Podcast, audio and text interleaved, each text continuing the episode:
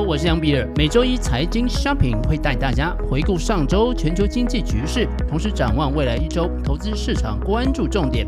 内容涵盖台股、美股、加密货币市场。欢迎收听。首先带大家快速回顾美股三大市场的表现。道琼工业指数上周总共是上涨了五点七二个百分点，最后收在三万两千八百六十一点。S M P 五百指数是上涨了三点九五个百分点，指数位置来到三千九百零一点。纳斯达克上礼拜总共上涨了二点二四个百分点，指数的位置来到一万一千一百零二点。台湾加权指数在上礼拜是小跌了零点二四个百分点，目前的指数位置是一万两千七百八十八点。十年期政府公债殖利率的数字是四点零一个百分点，上个礼拜总共是下跌了四点七个百分点。那么两年期的政府公债的殖利率是四点四一四二个百分点，那么这个礼拜呢是跌幅负的一点一五个百分点。三个月国库券则是来到了四点零八七四，一个礼拜的时间呢是上涨了一点三四个百分点。所以啊，如果从十年期跟两年期政府公债殖利率的水准来看的话呢，那么目前持续的呈现一个倒挂的现象。当然，十年跟两年期的公债殖利率倒挂已经有很长一段时间了，大概呢从六月份到现在都一直是维持着倒挂的现象。那么十年跟三个月的这个公债殖利率啊，则是在这个礼拜啊才正式的开始转为一个倒挂的现象啊，也就是呢十年期政府公债减掉三个月期的。国库券的利率啊是呈现一个负的状态，那么现在负的水准呢是负的零点零七七四个百分点。那么在过去历史经验里面呢，我们会说呢，这个十年跟三个月啊出现倒挂的时候呢，那么代表在未来一段时间呢，这个啊、美国的经济啊可能会陷入衰退。目前呢，比特币的价格大概一颗是两万零八百美元左右。以太币啊，在上礼拜上涨了二十三点四二个百分点，目前的价位啊，大概一颗以太币是一千六百二十块美金。接着，我们就来看一下即将到来的这个礼拜有哪些重要的经济数据可以多加关注的。首先呢，是十一月一号，也就是礼拜二的时候，美国将会公布十月份的 ISM 制造业指数。那么制造业指数啊，在整体观测景气的一个变化的时候啊，是相当重要的一个指标。目前的这个预测的数字啊，还是维持在五十以上。那么预测的数字大概是五十点四。那么接着啊，就是十一月三号，那这一天呢，是美国 FOMC 的利率决策会议。那么目前呢，也是看到呢，联准会啊，应该在这一次的会议会宣布升息啊，再次的升息三码啊，也就是啊零点七五个百分点。那么接着啊，同样这一天呢，是美国十月份 ISM 的非制造业指数的啊公布的时间。目前估计这个非制造业的 ISM 指数是来到五十六的位置。好，那接着呢，十一月四号，也就是礼拜五的时候啊，将会公布十月份的非农就业数字，以及啊美国十月份的失业率。那么所以礼拜五的这两个跟就业数字相关的这个数字呢，也是非常非常重要。接下来，我们就来聊一聊这个礼拜四有可能美国联总会啊在利率决策会议上面的一些重要的讯息。首先呢，这个这一次啊，如果还是如预期啊升息零点七五个百分点，也就是三码的话呢，那么就是连续的第四次的啊这个升息的啊达到三码这个幅度了。另外啊，在调查上面显示呢，这个联准会啊可能还会在十二月还会再上调。呃，五十个基本点，也就是再加零点五个百分点，也就是呢，再升息两码。虽然呢，经济学家在预测十二月升息的这个幅度大概有百分之五十，认为呢是这个五十个基本点，但是啊，还是有三分之一的人呢是预计啊，可能这次的升息还是十二月的升息还是有可能会升到零点七五个百分点的。那么值得一提的是呢，这个经济学家啊预期这个。啊的利利率的途径啊，跟市场的预期是接近的。那么市场啊也预期联准会在下个礼拜将会升息零点七五个百分点，同时在十二月升息零点五个百分点。那么预计啊，整个这个利率的高点呢，应该会落在四点八个百分点左右。如果啊，联准会如预期在下这个礼拜啊继续的升息零点七五个百分点，就会将是从这个一九八零年福尔克啊担任联准会主席以来啊最大的啊一次升息的幅度。那么累计从三月份以来，它的升息的幅度啊已经达到了三点七五个百分点了。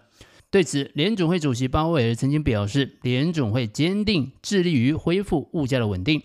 但是啊，他同时也警告，这个过程啊将会是痛苦的，因为啊，他的目标将是实现低于趋势水平的成长，来降低物价的压力，失业率将会因此而上升。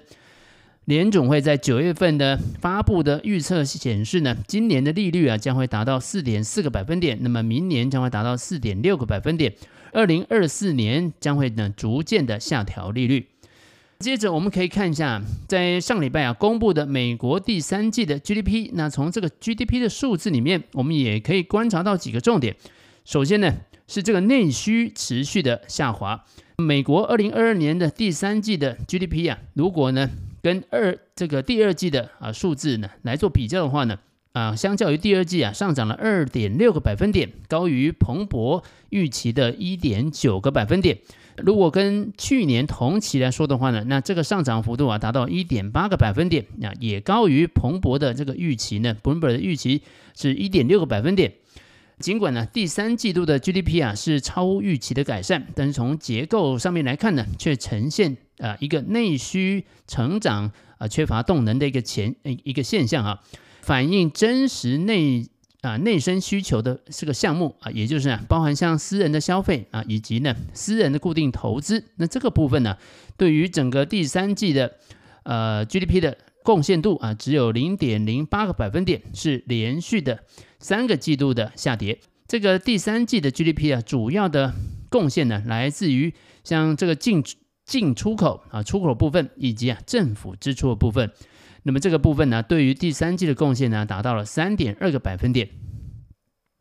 接着我们来看一下，同样这个 GDP 里面的私人消费是怎么样的一个情况啊？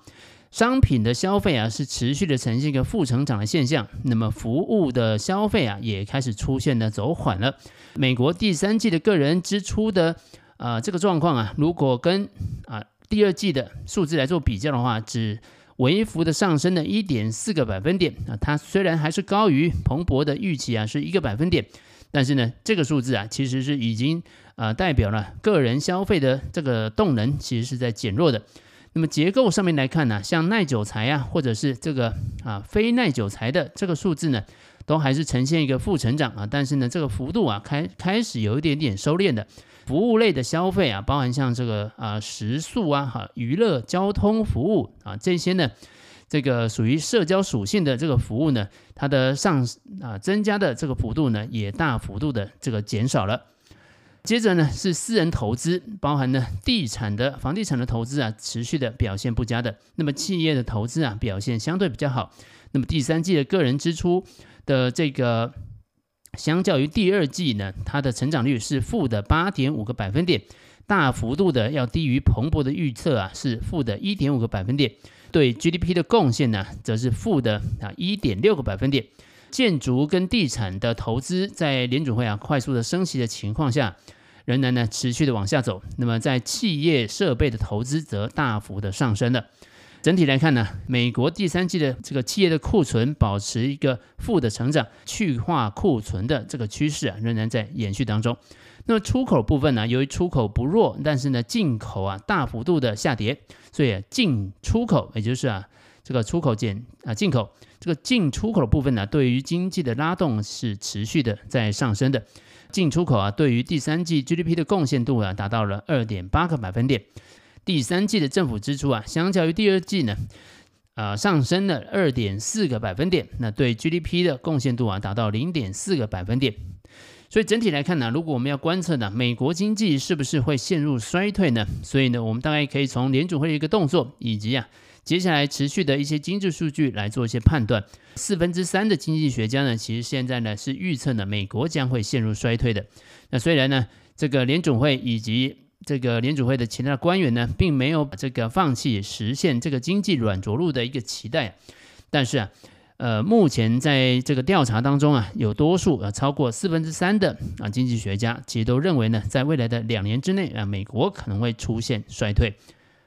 那么从历史的经验来看呢，当美国的内生需求，也就是我们刚刚前面所讲到的私人投资跟私人消费啊这两块啊，如果啊成长的疲弱的话呢，那么经济衰退的可能性啊就会更高了。目前呢，美国的内生需求对于 GDP 的啊贡献度啊只剩下零点零八个百分点呢，大概是从一九七零年以来呢，只要啊内生需求的这个成长速度啊降到这个水平的时候呢，那么基本上最后啊经济都会陷入。有一个啊衰退的啊这个情况的。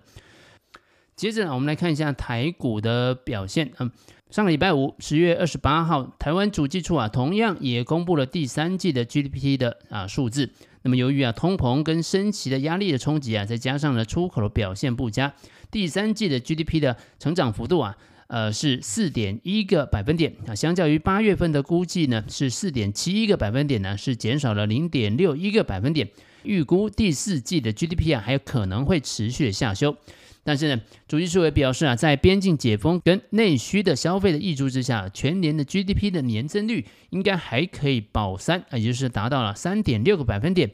那么主计处的估计是呢，第下修了第三季的 GDP 啊，关键在于出口的表现疲弱，是低于预期的。市场与疫情共存的接受度逐渐提高啊，带动了内需消费市场啊明显的回温，包含了这个零售跟餐饮啊，第三季的营业额分别来到了十二点四一个百分点的上升的幅度，以及啊这个四十七点一六个百分点的啊上升幅度。加上啊，边境解封，那国人呢出国的人次增加，那估计啊，国人海外消费的支出啊，成长也应该会有两倍以上。那么第四季啊，GDP 啊维持在三点五三个百分点的前提之下，但预估呢，全年的 GDP 的成长率啊将会下修到三点六个百分点。即便如此啊，还是比 M F 等等的这个机构的预测值要来得高。那同时啊，也是连续的四年是优于全球的经济的成长率。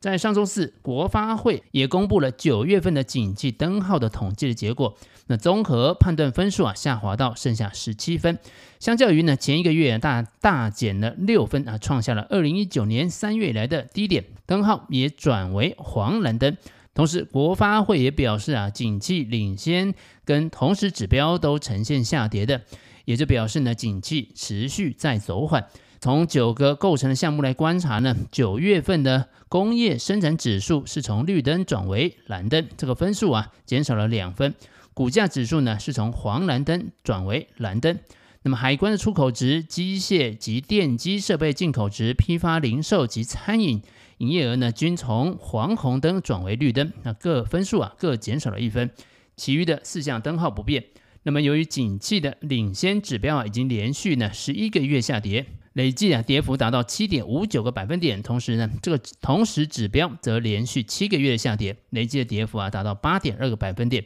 其中啊，这个九月份的同时指标的跌幅还在迅速的扩大当中。财经 Shopping 祝你本周操作顺利，我们下周见。